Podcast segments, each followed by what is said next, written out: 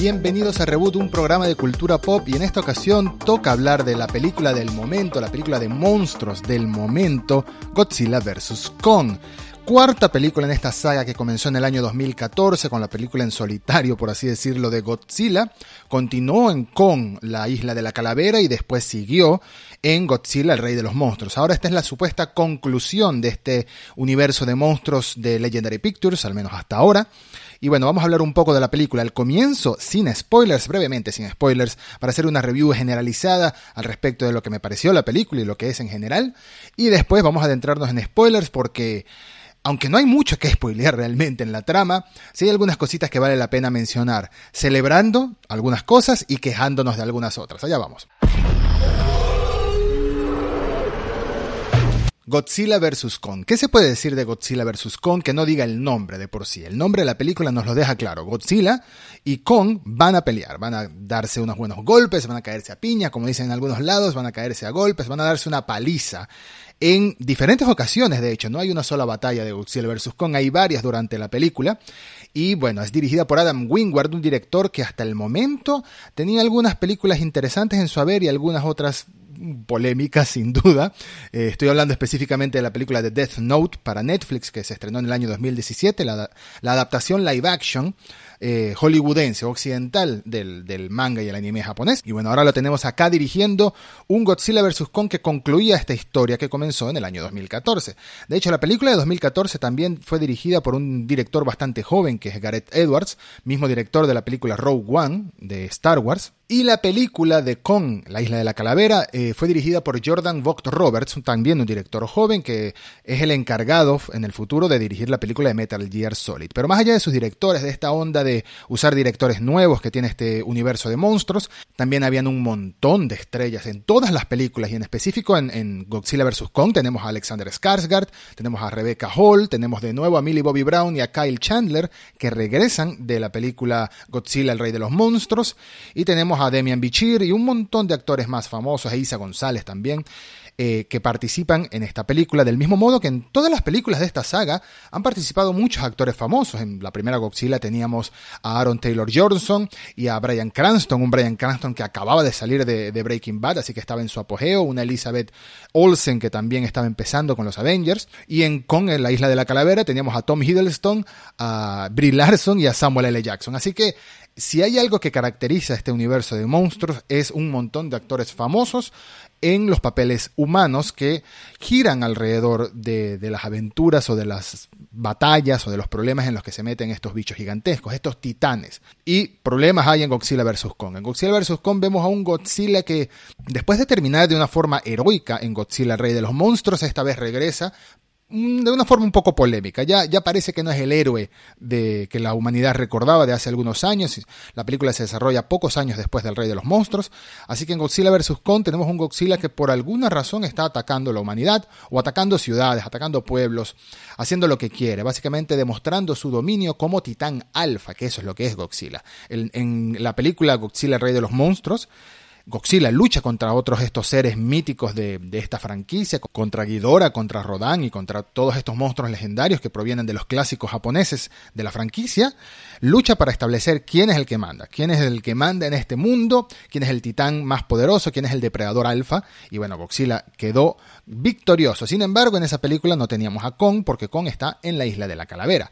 Y según nos cuenta esta película, Godzilla vs. Kong, la organización esta Monarch, que al principio parecía que era mala, pero después no era mala, después resulta que están pro-titanes, por así decirlo, lo cual está bien, quiere preservar a Kong dentro de la isla de la calavera, para protegerlo de Godzilla. No, no protegiéndolo de Godzilla como tal, cosa que sería bastante difícil para un ser humano o para un grupo de humanos hacer, sino más bien evitando que Godzilla se entere de que este señor está ahí, de que este ser existe.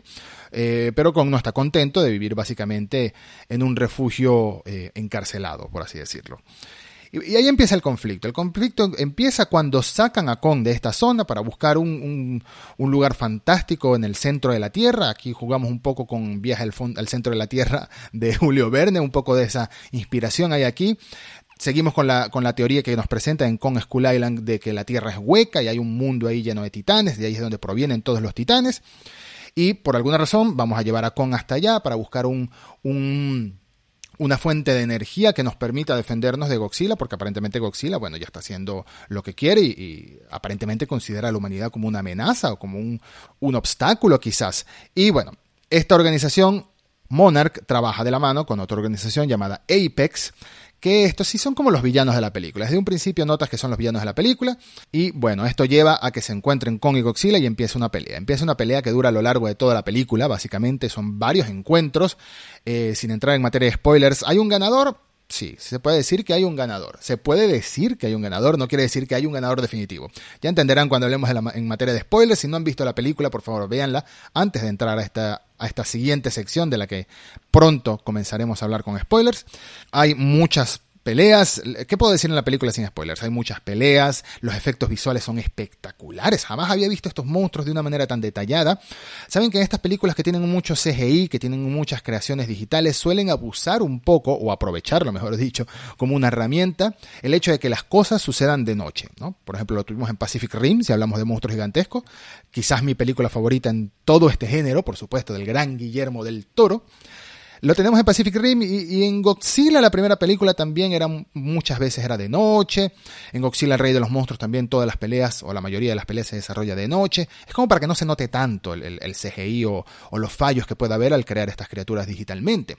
En Godzilla vs. Kong no. En Godzilla vs. Kong muchas escenas de batalla suceden de día y se ven bien. Las criaturas se ven bien. De hecho, les hacen muchas tomas muy de cerca a los rostros de estas criaturas, a sus cabezas, a sus cuerpos y bueno, si quieres creer que son reales, la, imagen te, te, permite hacerte esa ilusión de que estás viendo algo que está sucediendo de verdad. Y los puñetazos, los golpes, los gritos, el sonido de la película es espectacular. Todo lo que tiene que ver con los monstruos en esta película es fantástico. Sin embargo, tenemos el otro lado, que es el, el talón de Aquiles de todas estas películas desde la primera de 2014, que es el lado humano. El lado humano en la Godzilla 2014 no estuvo tan mal, de verdad. Tuvo un lado bastante oscuro, un poco trágico. De hecho, me gustó mucho como en esa película jugaron mucho con el tema de Godzilla como un, un ente misterioso y amenazador que aparecía de vez en cuando y no era tan no aparecía tanto en la película, ¿no? Sino aparecía para meter miedo y aparecía para ocasionar destrucción o para luchar contra otro bicho. En Kong Skull Island tenemos una trama humana muy divertida, muy dinámica. Sin embargo, el Rey de los Monstruos, la trama humana fue terrible, fue aburrida, se sentía como una interrupción en el ritmo de la película. Todos queríamos ver a Godzilla enfrentarse contra estos bichos gigantes y a cada rato nos hacían un corte de, la, de, la, de las batallas, un corte de las escenas de los titanes para mostrarnos a estos científicos haciendo, qué sé yo, cualquier cosa que no me importa en realidad, porque al final estas películas lo que tienen que ser es divertidas, es llenarte de adrenalina en el cine o en tu casa donde la estés viendo y llenarte de emoción, llenar de ver bichos pegándose unos contra otros, destruyendo edificios a su paso y ya, no tienen que darte más. Eso es lo bueno de Pacific Rim. Pacific Rim tiene una trama muy sencilla, pero se centra más que todo en las batallas de los Jaegers contra los Kaijus y está bien, está muy bien. En Godzilla vs. Kong sucede lo mismo. Sucede lo mismo que tenemos muchos momentos que nos interrumpen la acción para pasarnos de nuevo a algunas subtramas que algunas son más interesantes que la otra. Por ejemplo, vamos a decir claramente algo. El protagonista de esta película, así se llame Godzilla vs. Kong, así el nombre de Godzilla este primero, el protagonista de esta película es Kong, es King Kong, sin lugar a dudas. King Kong es el que tiene la trama más desarrollada, o mejor dicho, el que tiene trama en la película, tiene un propósito de ser, lo sacan de su isla para llevarlo a tal lugar y en ese lugar suceden cosas, es el que tiene una trama más relacionada a humanos, interesante en gran parte, tiene una relación, Kong tiene una relación con una niña, parte de la tribu originaria de, de la isla Calavera, que es bastante bonita, es una comunicación, es como una especie de relación fraternal o paternal incluso de protección. Juega un poco con esa idea de toda la vida de todas las películas de Kong o de muchas películas de Kong, sobre todo de las occidentales, en las que King Kong se obsesiona con una mujer y la rescata y la protege, se la lleva, está como enamorado, no sé, de, esta mujer. Aquí es una relación este, paternal, por así decirlo. Y me gusta mucho, me gusta mucho lo que hacen con esta niña. De paso es una niña que aparentemente es sordomuda y se comunica con lenguaje de señas. Y bueno, eso le permite tener una interacción más directa con Kong, señalando cosas, apuntando para allá, señalando aquí, llamándolo con las manos. Eh, es como más fácil comunicarse con, con el gran simio titán rey. Mientras que Godzilla es como la amenaza de la película, pero tiene una razón de ser esa amenaza, tiene una razón de ser. Sin embargo, toda la trama de Millie Bobby Brown y sus dos amigos es como que meten esas escenas en momentos que estás en plena acción, en plena adrenalina, y es lo mismo que sucedía en Godzilla Rey de los Monstruos. Estás en medio de un momento de super adrenalina y vamos a un lugar totalmente irrelevante, unos humanos llorando, unos humanos eh, tocando computadoras de mentira, haciendo cualquier cosa, teniendo sus momentos hackers, y bueno, estamos como, bueno, bueno, ya, por favor, volvamos a la acción, volvamos a los bichos. Afortunadamente la segunda mitad de la película, una película que dura un poco menos de dos horas, está llena de bichos, está llena de acción, está llena de monstruos dándose golpes. Eso es fantástico. Así que creo que en general vamos a darle esa conclusión a la película. Es una película divertida, una película muy divertida, una película llena de acción y si te gustan las películas de monstruos gigantes haciendo de desastres, que, caos en las ciudades, destruyendo todo y dándose golpes entre ellos para ver quién es el más fuerte, pues te va a gustar esta película incluso con sus fallos. Y sus fallos están en el lado humano, como siempre, como suele suceder en estas películas, como ya sucedió en Godzilla Rey de los Monstruos, que entre las cuatro, sin duda, es la que menos me gusta de, las cuatro, lamentablemente, es la que tiene los monstruos más míticos, está King Ghidorah, está Rodan, está Motra, y aún así es la que menos me gusta de todas. ¿Cuál sería mi top mi, orden de preferencias entre estas cuatro películas, antes de pasar a la sección de spoilers, que ya vamos a pasar, pues diría que mi favorita indudablemente es con Isla de la Calavera, seguida de Godzilla de 2014, seguida de Godzilla vs. Kong y de último Godzilla Rey de los Monstruos. Que no quiere decir que ninguna me parezca mala, bueno, quizás Godzilla Rey de los Monstruos sí me parece mala, excepto las peleas de monstruos, pero las disfruto mucho solo que en ese orden de preferencias. A continuación, vamos a hablar con spoilers de esta película, los spoilers que podamos hablar, más que todo para revelar para comentar un poco esa gran revelación del tercer acto de la película, de la parte final, y lo que hicieron para justificar esa revelación. En general tenemos tres grandes batallas en esta película relacionadas a Godzilla y a Kong. La primera sobre los barcos, que me pareció fantástica. Pareció fantástica porque era de día, eh, fue emocionante y fue tenso tener a Kong en desventaja por el terreno. Están sobre el agua, después de todo, Godzilla estaba en completa ventaja allí, y aunque no entiendo muy bien cómo se supone que lo rescataron lanzando esas bombas que explotaban debajo del agua y salió de repente con no entiendo qué pasó ahí, pero bueno, no tenemos que entenderlo. No todo tiene que entenderse en estas películas. Eso es lo fantástico de estas películas de monstruos. Que no todo tiene que tener lógica, no todo tiene que tener explicación, porque cuando la tiene pueden suceder cosas raras y absurdas, como bueno, como el simple hecho de esta tecnología que se sacaron de la manga de todos estos vehículos este, antigravitatorios que tenía la película y todas estas cosas extrañas que inventó Apex, la misma existencia de ese Mecha, Mecha Godzilla o Mecha Godzilla. Lo que pasa es que no me gusta mucho decir Mecha Godzilla porque si lo dices muy rápido suena, bueno, se imaginarán cómo suena, Mecha Godzilla.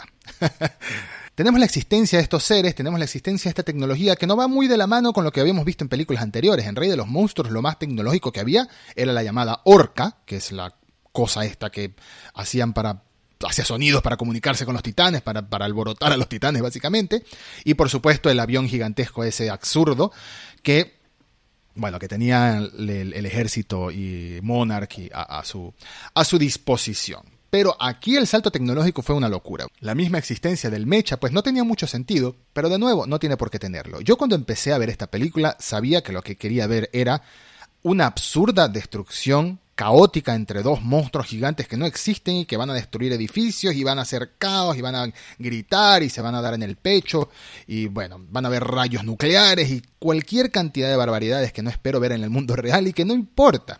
Quería diversión, y obtuve diversión. Eso es lo que importa de esta película, la verdad.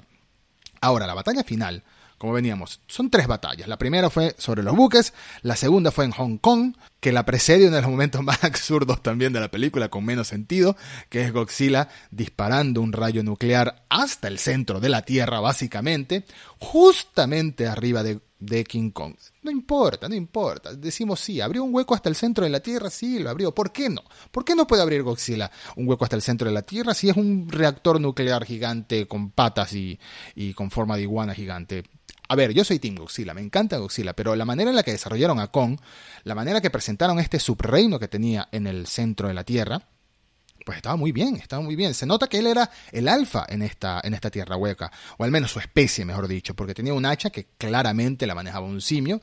El hacha estaba hecha como de una especie de, de escama de estas gigantescas de Godzilla. No, no, terminé de entender de qué estaba hecha. Tampoco importa. El hecho es que los humanos querían llegar allí para obtener la energía que iban a usar, el combustible que iban a usar para potenciar el Mecha Godzilla. ¿Cuál fue el gran error de los humanos? Y que me parece de los mejores detalles de la película en cuanto a explicación, por así decirlo, es que usaran el cráneo de King Ghidorah para crear este nexo entre el control del, del, Mecha Godzilla, perdón, del Godzilla, y el piloto que casualmente es Serizawa, es el hijo del personaje de Ken Watanabe en las películas anteriores, que salió tres segundos para morir, bueno, muchos de los personajes en esta película salen tres segundos para morir o salen tres segundos solo por salir, como es el caso de Kyle Chandler, el personaje de Kyle Chandler, el científico este papá de Millie Bobby Brown.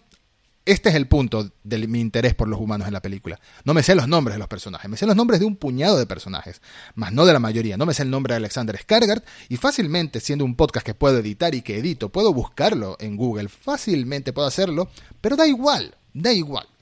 El punto es que los humanos en esta película suelen dar igual, sobre todo más allá de las explicaciones que sí fueron útiles. ¿Cuáles fueron las explicaciones que sí fueron útiles de la película? Que usaron King Ghidorah, el cráneo de King Ghidorah, para crear este mecha Godzilla. Este mecha Godzilla con el cráneo de King Ghidorah aparentemente tomó voluntad propia y empezó a atacar a Godzilla y a Kong en lo que fue la mejor pelea de la película, después de que claramente sí hubo un ganador, porque Godzilla derrotó a Kong. Hubo tres rounds, hubo tres peleas. Sobre el buque, gana Godzilla. Sobre Hong Kong de noche, su primera pelea, su primera parte de esta pelea, gana Kong. Y en tercer lugar, Godzilla y Kong se enfrentan de día y llega un momento que Godzilla termina parado, de pie, sobre Kong, pisándolo, partiéndole el esternón básicamente, y lo derrota y lo deja ahí a morir. Si no es porque los humanos lo reviven de la manera más absurda posible, haciéndole una especie de electrochoco con uno de estos autos de gravita. todas las escenas de los humanos no tienen importancia, no tienen sentido, pero bueno, sirven para, para avanzar la trama. Sirven para justificar y para darnos una especie de subtrama de lo que está pasando en la película. Porque si no, entiendo lo difícil que sería sencillamente hacer una película de dos monstruos gigantes que no hablan dándose golpes porque sí, por dos horas. Podría ser divertido, ¿por qué no? Pero no tendría mucho sentido y no tendría ninguna hilo, ninguna trama que hile todos los acontecimientos. Aquí nos lo dan. Y aquí, por más que las escenas del grupito este del podcaster conspiranoico, del otro chico amigo gracioso y de Millie Bobby Brown, sirvieran para esta esta explicación final para que el personaje, el, gran villano, que era este hombre con complejo de inferioridad y mucho dinero, que no podía aceptar que un ser gigante del tamaño de un edificio fuera el depredador alfa sobre la Tierra, nos demostrara que, jajaja, ja, ja, soy villano, soy malvado y por eso he hecho este coso gigante robot, porque quiero que los humanos sean otra vez el depredador alfa, porque sí, porque sí. Eh, para eso sirvió esta, este grupito de, personajes que interrumpía las escenas de acción. De resto, tanto las escenas de ellos como muchas de las escenas de Alexander Skarga y este grupo en el barco se, se sentían como una especie de si me perdonan el lenguaje, de coito interruptus ante lo que queríamos ver realmente, que eran las escenas de Godzilla y King Kong peleando. ¿Qué calificación le daría a la película si tuviera que darle alguna? Quizás un 7,5 sobre 10, pero un 7,5 sobre 10 que me dejó satisfecho. La pelea final contra Mecha Godzilla, cómo se unen Godzilla y King Kong para luchar contra este enemigo en común, me pareció fantástica. Me pareció fantástico este toma y dame que hubo. Uno le agarraba un brazo al, mecha, otro le agarraba a otro. Después Godzilla disparó su, su, rayo nuclear, su rayo atómico, sabiendo que le podía cargar el hacha a, a, Kong para poderlo usar y destruirlo por completo. Kong al final fue el gran vencedor contra Mecha Godzilla. Sin embargo, no lo hubiese logrado si no era con la ayuda de Godzilla, quien ya tenía un ratito recibiendo unos cuantos golpes de este robot gigantesco. Así que si bien me quejo de los humanos en la película, de la trama humana de la película, debo decir que mejoró mucho en comparación con Godzilla Rey de los Monstruos en que se redujo la cantidad de trama humana, la compactaron y no hubo tantas tramas humanas, tantas subtramas que si el familiar perdido, que si llorando la pérdida de otro, no, no, no. Aquí eran pocas subtramas. Los humanos que van a buscar la energía en el centro de la Tierra y los humanos que están sirviendo como de comedia, este grupo de los tres chicos, bueno, dos chicos y un adulto, que sirven como de comedia, pero al final nos ofrecen otra parte de la explicación para saber qué es lo que estaba pasando con el cráneo de King. De resto, el villano solo salió tres segundos, el papá de, Millie Bobby Brown también salió solo tres segundos, y el hijo de Ken Watanabe, el doctor Serizawa segunda generación, también salió muy poco, solo para ser de piloto hasta que, hasta que falleció, debido a la, sobrecarga de King que supongo habría en esta máquina. Hay mucho supongo en esta trama, pero está bien. Está bien estoy satisfecho. ¿Le recomendaría esta película a alguien? Absolutamente, pero tiene que ser alguien que no busque un gran sentido, una gran explicación, una gran trama, una gran filosofía en el fondo de la película, que no quiera analizar a los personajes y su desarrollo emocional. No, alguien que quiera ver acción divertida, mucho neón, muchos bichos gigantes dándose golpes y que lo pase bien, que se sienta satisfecho y que diga, bueno, las últimas dos horas fueron desestresantes, terminé con una sonrisa en el rostro y la pasé muy bien. Así la pasé yo, la pasé muy bien.